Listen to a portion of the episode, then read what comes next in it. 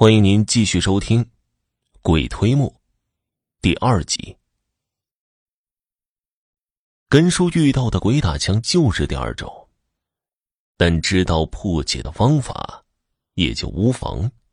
破解这种鬼打墙有两种方法，第一种就是童子尿。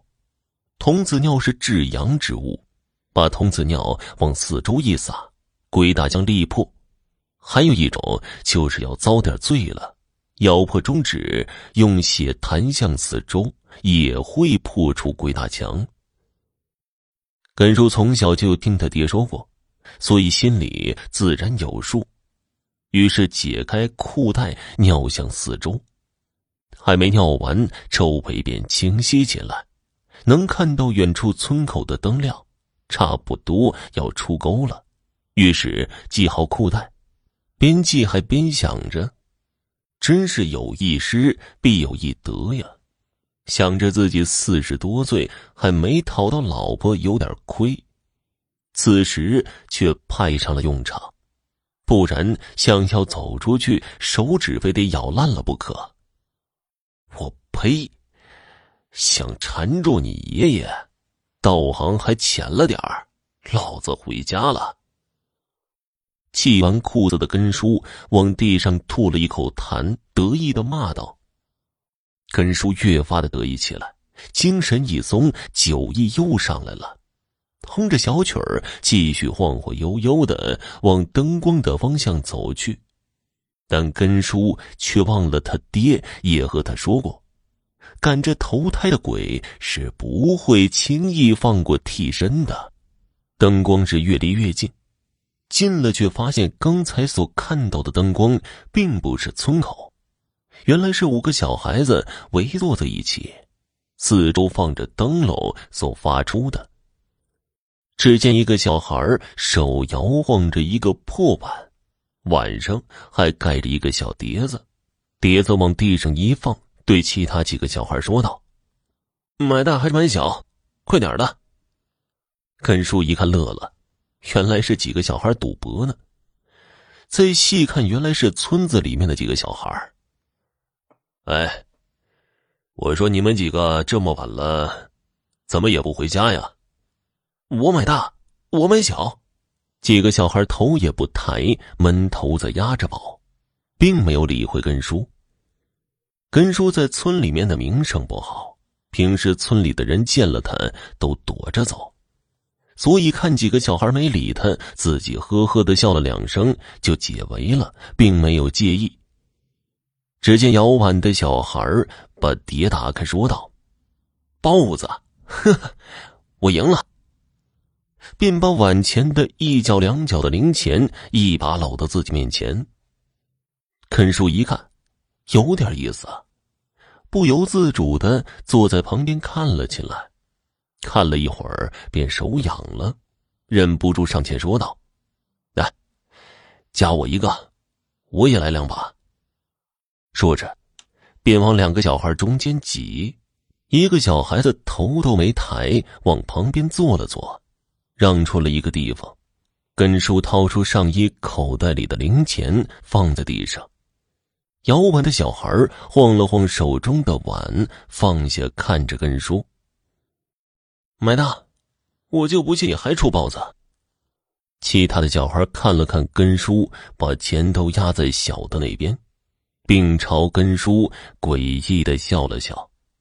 根叔被笑得有点发毛，难道其中有诈吗？不能吧！要叫这几个小孩子把自己给耍了，这脸不丢尽了吗？于是看向摇碗的小孩，示意他开。哈哈哈，同吃。肯叔不禁大笑起来，小孩子们没反应，继续放钱上去。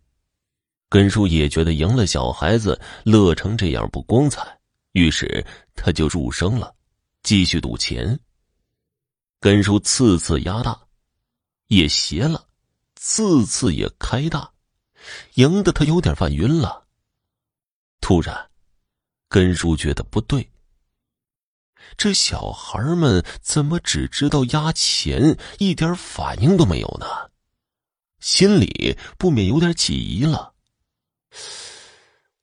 难道不可能啊？根叔安慰自己，摇了摇头。他不由得仔细看了看这群孩子，顿时暗道：“不好，被骗上道了。”这把赌子大的。摇稳的小孩看着根叔，木然的说道，但嘴角却含着一丝不易察觉的阴笑，配在一起有种说不出的诡异。根叔不由得出了一身的冷汗，本想抬手擦擦汗。可是手却不受控制的把钱全部掏了出来，放在了地上。发觉不对，正想抽回钱，这个时候碗开了，是豹子。根叔不由得瞪大眼睛，可是眼珠子都要瞪出来，还是豹子。根叔转身想跑，但却感觉似乎有一座大山压在肩上，身子怎么都抬不起来了。赢的时候不收手，现在想走，晚了。我我我我我没钱了，身上还穿的衣服，慢慢玩吧。说罢，小孩又摇起了碗，又连开了四次包子之后，根叔输的只剩下裤头了，整个人如秋后霜打的茄子，也蔫了。这次赌完。就该赌命了吧？小孩慢悠悠的举起手中的破碗，晃起来。根叔脑子里只剩下他爹的一句话，在脑子里回响着：“鬼换命，难逃命。”这和鬼赌钱哪有自己的营头啊？根叔想到此，不免一叹：想不到今天就要命丧在这荒山野岭了。根叔盯住小鬼儿晃动破碗的手，生怕他停下来，但最终那破碗还是放在地上。根叔的心都提到嗓子眼儿了。碗开了，又是包子。你只能赌命了。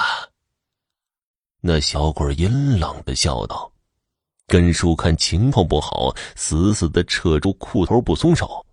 小鬼看根叔不动，一下子跳到他的面前，目光直逼根叔，伸出双手就要去掐他的脖子。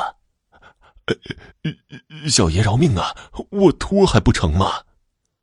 根叔慌忙往下拖着裤头，可是越急就越拽不下来。他突然想起早上裤头的橡皮筋坏了，就找了一个别针别住了。硬往下拽，自然是脱不下来，于是忙低头去解别针。我的个娘啊！我怎么这么背呀？都这点儿上了，还被扎了。根叔抬起左手一看，中指不小心被别人扎出血了，手一痛，脑子也灵了起来，来不及多想，迅速的就把血抹在小鬼的额头上。只听他那小鬼儿大叫一声，转身就想跑，却发现自己动不了了。根叔一看管用，长长的舒了一口气，这五脏六腑总算是归了位了。再往两旁看，其他几个小孩不由得大骂自己晦气，那是什么小孩啊？分明就是几个纸扎的童男。想到自己命差点丧在眼前，这个小鬼手上一把捏起小孩的脸，说道：“小王八蛋，想要你爷的命，你还嫩了点儿。”那小鬼儿早已没有了刚才的神气，双手一直向根叔作揖求情：“叔叔放了我吧，晚了我就投不了胎了，行行好吧。”哟，你的算盘打得倒响啊！放了你，再要我的命，做你的春秋大梦去吧！啊，不打得你魂飞魄散，爷爷我已经手下留情了。说罢，根叔踹了一脚那个小鬼儿，小鬼儿一个劲儿的讨饶，眼泪在眼眶里打转根叔看到此际，心不免软了起来。要是打他个魂飞魄散，还真下不去手，还是算了吧。想罢，转身往村子方向走去。谁知根叔往前走，那小鬼也跟着他走。根叔刚开始还踹了几脚那小鬼儿别让他跟着自己。最后，也随着他去了。路过我家门口的时候，看到我娘已经开始磨豆子要做豆腐了，才知道被这小鬼儿给困住了一晚上。叔叔，行行好，放过我吧，不然就来不及了。小鬼一个劲儿的哀求着。根叔正被被耍了整晚上，生气。小鬼这一求情，正好撞到枪口上了，便想折腾一下这个小鬼。他看了看豆腐房，顿时心生一计，转身对着小鬼说道：“想让我放了你，那你站在这里不许动。”根叔看小鬼点了点头，转身走进院里，进了豆腐房。我娘正在磨豆子呢，看根叔进来，不由得愣住了：“怎么了，根？这么早有什么事儿吗？”“哦，我没事儿。”刚好路过这儿，这不今天和老王头弟弟约好天亮去踩坟地嘛，怕睡过头，就起得早了一些。看灯亮，知道你起来磨豆子，想着还早，就进来搭把手。哟，这可使不得，这儿不用你，你快去屋里再睡会儿吧。到点了我喊你。哎呀，你就别和我客气了，嫂子，你和我哥帮了我不少忙，干点力气活我这心里边还能舒坦点你去睡吧，天亮了你起来点豆腐就成了。说罢，夺起我娘手中的木杆就开始推磨。娘看根叔认真的劲头，也就没再和他争了，擦了擦手就回了屋了。根叔看娘进了房间，忙放下木杆，来到大门口。那小鬼儿倒是听话，站在那里一动都不动。我让你做什么，你照做，做得好呢，我就放了你。根叔来到小鬼面前说道：“这小鬼一听，忙点头。他把小鬼领进了磨房，指了指面前的一桶豆子，说道：‘好好干，磨完它，爷爷我就放了你。’不等根叔说完呢，小鬼拿起木杆就开始干起活来。”只见磨盘转的是飞快，根叔看着笑道：“哼，这鬼推磨就是比人快啊。”于是放心的走到屋角打起盹儿来。好了，听众朋友，本集播讲完毕，感谢收听。如果想知道后面发生了什么，请继续收听《鬼推磨》第三集。